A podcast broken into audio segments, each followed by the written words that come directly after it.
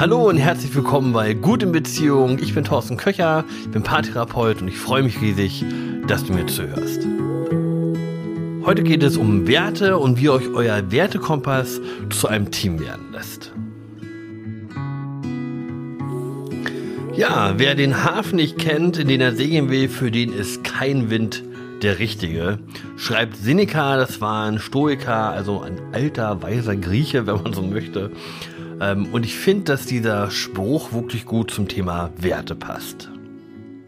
Und wenn ich das höre, dann ist für mich der Hafen, in den ich segeln will, das sind erstmal die Ziele, die ich erreichen will. Und wenn ich das ein bisschen abstrahiere und hinter die Ziele gucken, gucke, dann sind es eben auch die Werte, die hinter diesen Zielen stecken.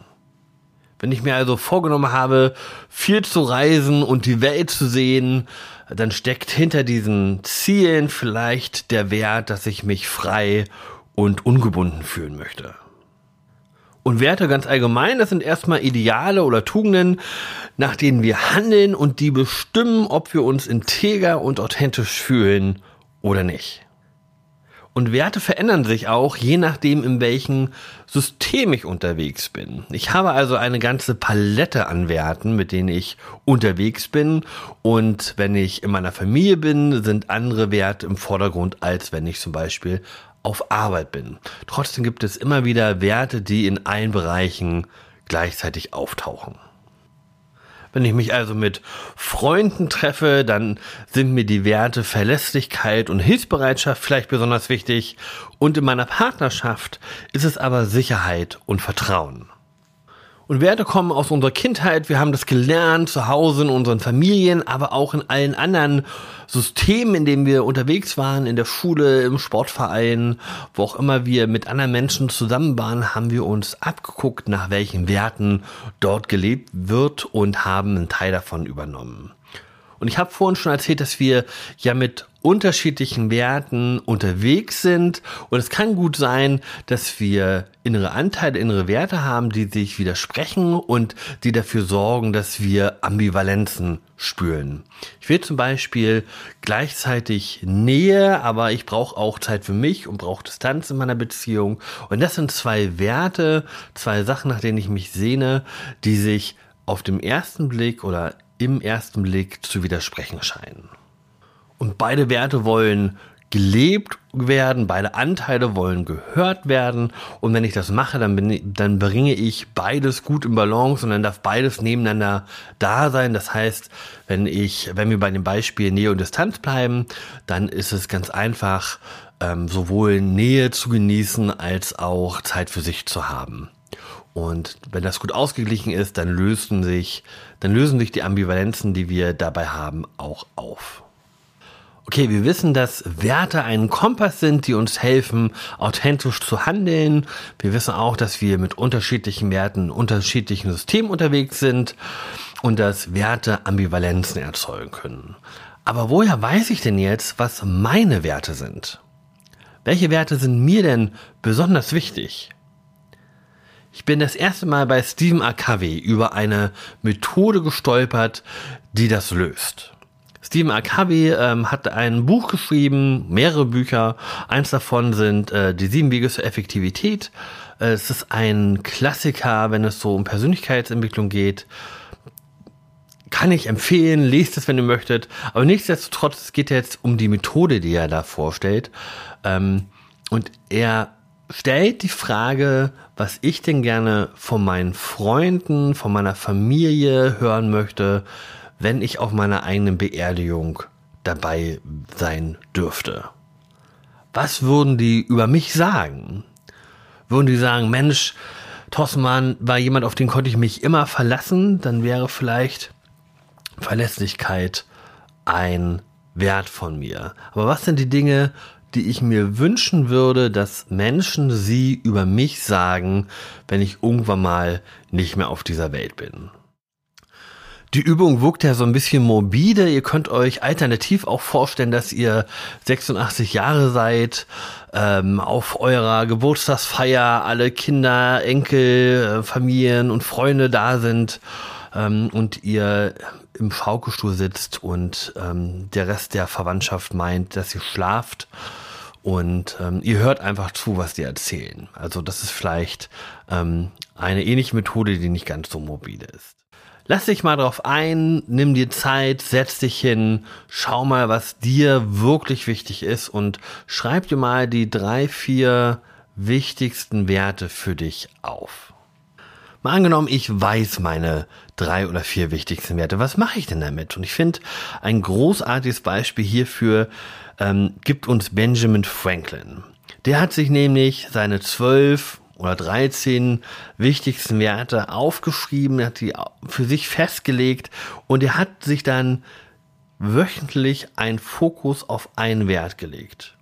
Also eine Woche hat er den Fokus auf Mäßigkeit gelegt, die nächste, die nächste Woche den Fokus auf Ordnung, darauf die Woche auf Entschlossenheit und so weiter. Und das hat dazu geführt, dass er geistig sehr gewachsen ist. Denn der beste Kompass nützt dir nichts, wenn du nicht raufguckst. Also ihn nur in der Tasche zu haben und zu wissen, okay, ich habe Werte, aber hm, ja, ähm, ich lebe eigentlich nicht nach denen, macht nicht viel Sinn. Das ist genauso wie wenn ich gerne reisen möchte und die Welt sehen möchte, wenn ich mich frei und unabhängig fühlen möchte, aber immer nur davon träume und nie ins Handeln komme. Aber was haben Werte denn jetzt mit deiner Beziehung zu tun? Wenn wir auf Beziehung schauen, dann haben Werte einen großen Effekt und das ist Systemstabilisierung. Also Paare, die mit Werten unterwegs sind, die sagen, das sind unsere Werte in unserer Partnerschaft, die haben ein größeres Maß an Stabilität als Paare, die das nicht haben. Und das ist ein Riesenvorteil, wenn man sich gut abstimmt, weil man dann beginnt als Team zusammen zu arbeiten. Dann kann man wirklich Berge miteinander versetzen. Es hat aber auch einen Nachteil, nämlich dann, wenn man festgefahren ist, dann verhindern Werte auch, dass man in Veränderungsprozesse gehen kann. Vor allem dann, wenn man das Gefühl hat, die Werte, die wir irgendwann mal festgelegt haben, die sind in Stein gemeißelt und lassen sich nicht verändern. Eine Frage, die man sich also stellen muss, auch wenn man schon über Werte, über gemeinsame Werte gesprochen hat, ist, passen die Werte heute noch in unsere Lebensumstände? Und gerade wenn man sich verändert als Paar oder als Familie, weil vielleicht ein Kind in die Familie geboren wird, dann kann man gerne ähm, sich nochmal hinsetzen und überlegen, ob denn die Werte, die man für sich festgelegt hat, ob die noch passen einen tieferen Einblick in das Thema Werte und Partnerschaft, das gelingt uns, wenn wir uns den Wertequadranten anschauen. Der Wertequadrant stammt von Schulz von Thun. Das war ein Analytiker, der ganz viel zum Thema Kommunikation geschrieben und geforscht hat. Der Wertequadrant geht aber zurück auf Nikolai Hartmann. Das will ich nicht äh, verpassen, das hier zu erwähnen, ähm, damit auch jeder das nochmal nachlesen kann, wenn er möchte. Und der Kerngedanken von diesem Wertequadrant ist, dass jeder Wert, jede Tugend nur dann konstruktiv sein kann und seine Wirkung voll entfalten kann, wenn es eine Spannung gibt zu einem Schwesternwert, zu einer Schwesterntugend.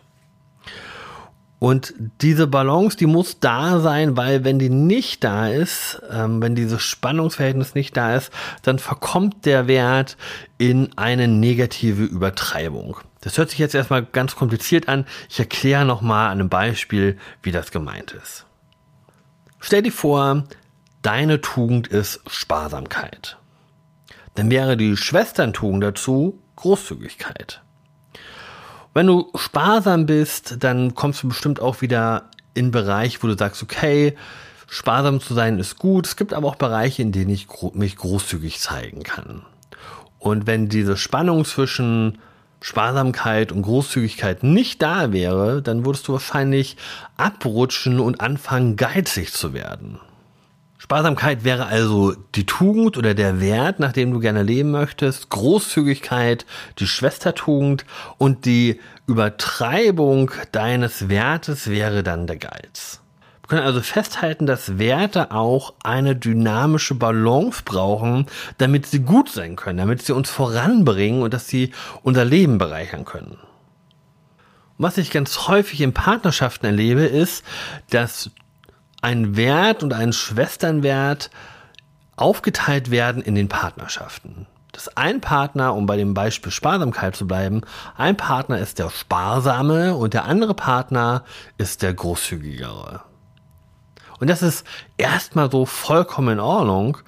Aber wenn man sich nicht bewusst ist, dass beides da sein muss, um konstruktiv zu sein, dann rutschen Paare häufig in eine Polarisierung ab. Und dann legt man den anderen fest und sagt, ich muss so großzügig sein, weil mein Partner, meine Partnerin, die ist so geizig, ich muss das irgendwie ausgleichen. Und umgekehrt, meine Partnerin, mein Partner, die äh, schmeißt immer das Geld zum Fenster rauf. Ich muss so geizig sein, um das auszugleichen, damit wir äh, finanziell irgendwie über die Runden kommen. Wenn wir also uns der Dynamik nicht bewusst sind, dann driften wir als Paar auseinander mit unseren Werten und es wird destruktiv. Nähe und Distanz wäre ein weiteres Beispiel. Ich glaube, in Partnerschaften brauchen wir alle Zeit auch für uns und wir brauchen auch alle Zeit miteinander und beides muss da sein. Und wenn wir uns das in der Partnerschaft aber aufteilen und der eine immer sagt, ich brauche aber Zeit für mich, ich brauche Zeit alleine und der andere sagt, ja, aber ich brauche Zeit mit dir, dann driften wir auseinander und der eine wendet sich ab und der andere beginnt zu klammern. Und es sind also nicht die Werte, die unterschiedlichen Werte, die wir in Beziehungen haben, die uns Probleme bereiten, sondern es sind die Polarisierung, das Abrutschen in die Übertreibung, die dazu führt, dass wir uns aneinander reiben, dass wir das Negative im anderen sehen, dass wir das Gefühl haben, ich muss gegensteuern und das wird umso schlimmer, wenn ich das Gefühl habe, dass mein Wert, den ich da versuche zu leben, dass er in Stein gemeißelt ist. Ich muss so sein und ich darf nicht anders sein, weil dann wird es gefährlich mit meinem Partner oder mit meiner Partnerin. Wenn ihr für euch feststellt, dass ihr in einer Polarisierung feststeckt, dass ihr in diese Übertreibung abgerutscht seid in eurer Partnerschaft in dem einen oder anderen Bereich, dann ist die Frage, wie kommt man da wieder raus? Und ich finde, der erste Schritt ist, sich bewusst zu machen, dass man ja eigentlich gar nicht in der Übertreibung sein möchte, sondern dass man zurückkehren möchte in das, was ich eigentlich leben möchte. Also raus aus dem Geiz hin zur Sparsamkeit um bei dem Beispiel zu bleiben. Und das gelingt, wenn man sich klar macht, dass ich eigentlich mit meiner Partnerin und meinem Partner zusammen eine großartige dynamische Balance zwischen zwei Werten schaffen kann und dass das richtig konstruktiv ist, dass man sich großartig ergänzen kann, wenn ich weiß, wir beide zusammen, wir bilden so eine Dyade, so ein so ein Zusammenspiel von Werten, die uns beide richtig bereichern können. Der zweite Schritt ist, dass ich mir bewusst mache, dass Polarisierungen auch dadurch entstehen, dass ich meinen Partner, meinen Lieblingsmenschen festlege. Dass ich sage, du bist immer so und so. Und nicht die Tugend oder die Schwesterntugend meine, sondern die Übertreibung meine. Du bist immer, du klammerst immer. Du ziehst dich immer zurück immer ist ja sowieso so ein ganz blödes Wort, aber wenn wir jemanden festlegen, dann gehören auch diese Generalisierungen dazu, dass ich das Gefühl habe und ich vermittel, mein Lieblingsmensch ist in diese Übertreibung und bewegt sich da nicht weg. Als drittes kann ich anfangen, mich auf meine Schwestertugend zu, zu bewegen. Wenn ich also merke, ich bin abgerutscht und ich ziehe mich zurück, weil ich das Gefühl habe, meine Partnerin klammert zu viel und ich brauche Zeit für mich, dann könnte ich einfach anfangen, Zeit zu zweit mit meinem Lieblingsmenschen zu verbringen und auf Nähe zu setzen. Das wäre die Schwestertugend zu meinem mich abwenden. Und wenn ich das mache, dann vermittle ich automatisch den Standpunkt, dass es okay ist für meine Partnerin, wenn Nähe da ist in unserer Beziehung, dass der Schwesternwert okay ist, dass sie oder er okay ist mit den Werten, die er mitbringt oder die sie mitbringt in die Beziehung. Und dieser dritte Schritt, das Zugehen auf den anderen, das sich hinbewegen zur Schwestertugend, das bedeutet tatsächlich ein bisschen über den eigenen Schatten springen, weil man, wenn man in diesen Polarisierungen feststeckt, in diesen Übertreibungen, man das Gefühl hat, wenn ich mich jetzt auf den anderen zubewege, dann kippt das komplett. Und dann klebe ich irgendwie an einem Wert, den ich gar nicht gut finde. Es braucht also ein bisschen Mut, um auf den Partner, auf den Wert, den der andere vertritt, zuzugehen. Und ich finde diesen Gedanken besonders schön, weil er nochmal zeigt, dass wir unsere Partner nicht verändern brauchen, sondern dass wir ganz viel in unserer Partnerschaft erreichen, wenn wir uns bewegen, wenn wir selbstwirksam sind. Lass uns also nochmal zusammenfassen, wie du aus diesen Polarisierungen wieder rauskommst. Das erste ist, anzuerkennen, dass ich überhaupt da bin, dass wir in diese Übertreibung abgerutscht sind. Wäre Schritt Nummer eins. Schritt Nummer zwei ist anzuerkennen, dass ich mit meiner inneren Haltung auch meinen Partner, meine Partnerin festlege und mit dieser Festlegung hat mein Partner schlechte Chancen, da wieder rauszukommen. Und der dritte Schritt ist, einen Schritt zu machen, mich hinzubewegen zu der Schwestertugend, für die ja auch mein Lieblingsmensch steht. Ich will dich also einladen, dir Gedanken zu machen, welche Werte du hast, welche Werte in eurer Partnerschaft wichtig sind und wer denn für welchen Wert, für welche Tugend und für welche Schwestertugend in eurer Partnerschaft steht. Und vielleicht habt ihr dann ja auch Lust, ähnlich wie Benjamin Franklin, den Fokus hin und wieder mal auf den ein oder anderen Wert zu legen. Lasst mich gerne wissen, welche Werte in eurer Beziehung denn besonders wichtig sind. Und wenn dir dieser Podcast gefallen hat, dann freue ich mich riesig, wenn du ihn weiterempfiehlst. Vielleicht kennst du Menschen, die sich freuen, wenn sie Anregungen für ihre Beziehung erhalten. Ich freue mich über jeden, der zuhört. Wenn du Fragen, Anregungen hast oder Themenvorschläge für mich, dann lass sie mich gerne wissen und schreib mir eine E-Mail an nachricht.torsten-köcher.de.